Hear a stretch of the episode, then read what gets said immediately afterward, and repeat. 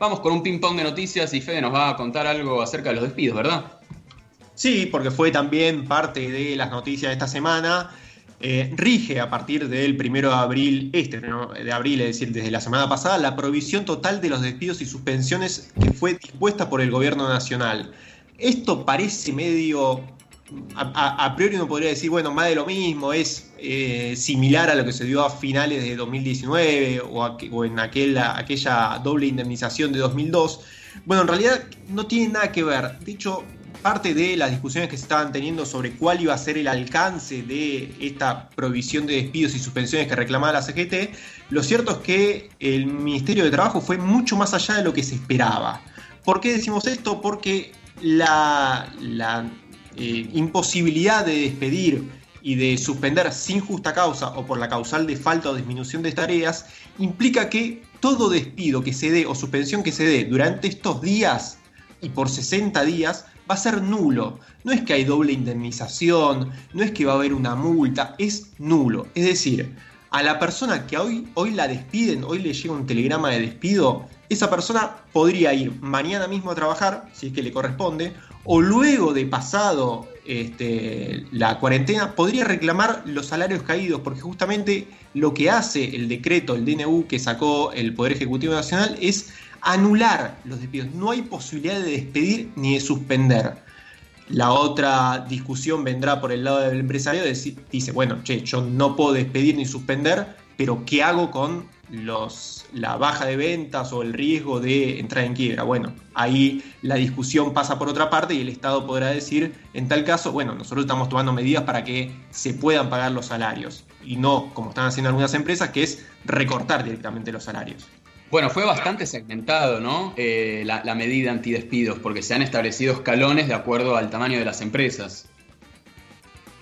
Sí, pero por principio general no se puede despedir ni suspender. Lo que sucede, sí es cierto, es que se deja abierta la posibilidad para que eh, las asociaciones sindicales negocien algunas medidas paliativas. ¿Eso está pasando? Sí, está pasando y va a pasar.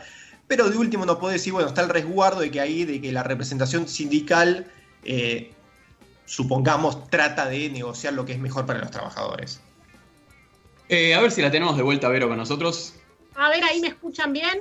Sí, perfecto. ¿Qué, ¿qué traes Vero en este ping-pong? Era, era cortar y volver a llamar nomás, a veces es lo más simple. Bueno, vamos a hablar de un tema muy difícil que es Ecuador. Eh, todos vimos imágenes tremendas esta semana eh, de directamente cadáveres, cuerpos en las calles, féretros. cuerpos que quedaban adentro de las casas, específicamente en Guayaquil recorrieron el mundo estas imágenes, fueron tratadas de manera bastante sensacionalista por la televisión, pero lo cierto es que circularon mucho, están en las redes sociales, eh, las tomaron diarios reconocidos. Y llama mucho la atención porque hasta esta mañana, según datos de la Universidad John Hopkins, eh, Ecuador tenía 3.368 infectados y 145 muertos. Uno dice, una ciudad como Guayaquil, de 2 millones y medio de habitantes, no se puede hacer cargo de 145 muertos qué está sucediendo, qué son esas imágenes de, cadáveres en las calles. Bueno, Evidentemente, hoy Página 12 publica una nota sobre este tema y dice, entre otras cosas, que según datos de la Policía Científica de Ecuador, las cifras de verdad serían por lo menos 10 veces más altas que lo que se está informando. ¿Cuál es la trampita? Las causas no concluyentes de muerte, digo esto entre comillas, ¿por qué? Porque faltan test, como en muchos otros lugares, además a las personas que fallecen no se les hace el test, faltan médicos para ir a firmar los certificados de defunción, no están trabajando las funerarias porque tienen miedo también a contagiarse y a contagiar a su personal, entonces todo esto está dando lugar a este cuadro.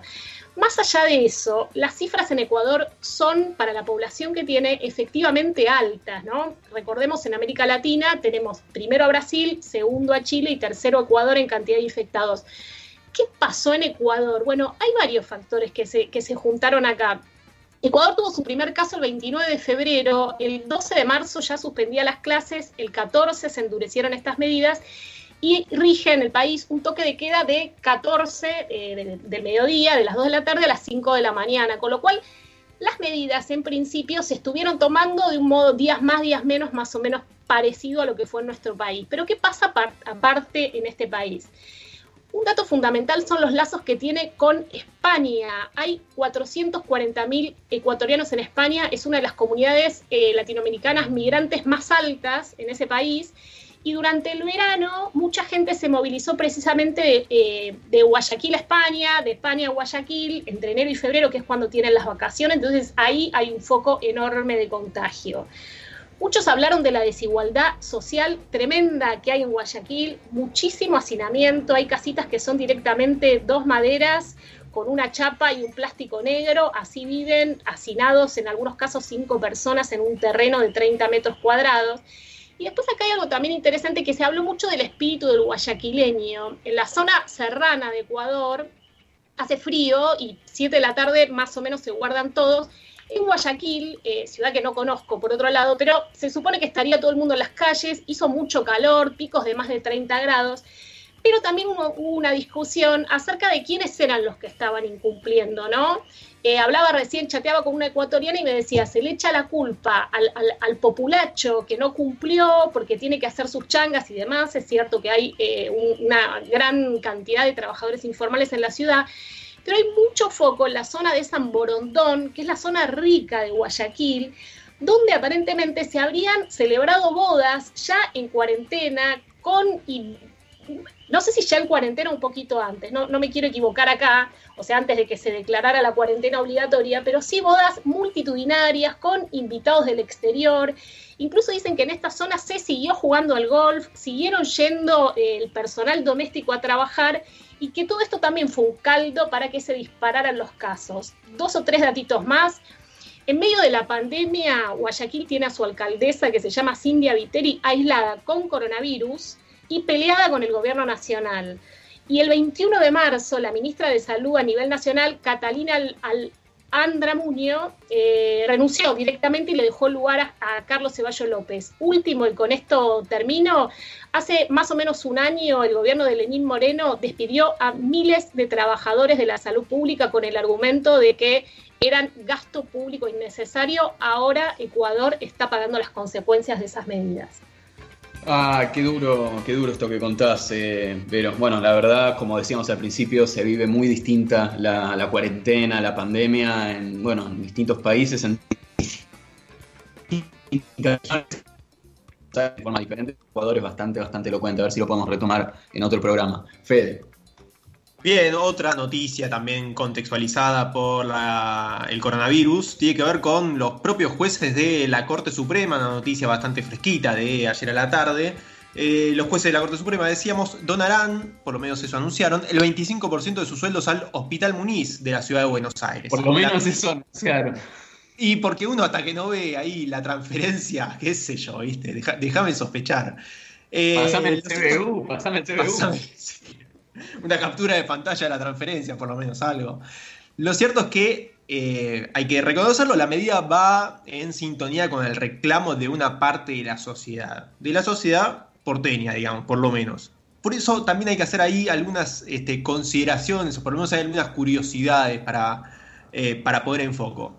La primera es que los jueces de la Corte decidieron donar ese dinero a un hospital de la ciudad de Buenos Aires, es decir, del distrito más rico del país. ¿Es casual? ¿No es casual? ¿Qué sé yo? Quizás es más fácil hacerle una transferencia bancaria al, Muniz que a un hospital formoseño. No tengo idea. Lo cierto es que fue algo mm, por lo menos curioso. Segunda curiosidad es que lo cierto es que si en vez de donar el 25% de su sueldo, los jueces de la corte junto a otros jueces pagaran el impuesto a las ganancias, no haría falta esta donación porque el, Estado ya tendría los fondos suficientes como para destinarlos a, hacer política pública. Recordemos como dato que un juez de la Corte gana solo como sueldo básico, solo como sueldo básico, casi 350 mil pesos. ¿sí? A esto hay que sumarle un adicional por antigüedad medio ellos tienen un adicional por antigüedad de acuerdo a la cantidad de años desde la cual se recibieron de abogados. Es medio raro el sistema de ellos, lo cierto es que si eh, tributaran impuestos a la ganancia no haría falta esta donación. Y tercera curiosidad que me llamó la atención es que después del pedido de Juntos por el Cambio de reducir los sueldos de los funcionarios públicos, Sergio Massa avanzó con una propuesta de reducción general de las dietas de los diputados, lo mismo hicieron los senadores del Frente de Todos, y ahora se suman los jueces de la Corte, pero los únicos que todavía no hicieron ese gesto de donar parte de sus ingresos fueron justamente los legisladores de Junto por el Cambio, que recién se reunirán eh, el lunes de la próxima semana para ver qué hacen, si se acoplan a esta medida de donaciones o finalmente siguen insistiendo con la sanción de una ley. Y menos que menos tuvieron una iniciativa semejante en los últimos cuatro años cuando tenían la capacidad de hacerlo con mucha más facilidad que ahora. Ni hablar.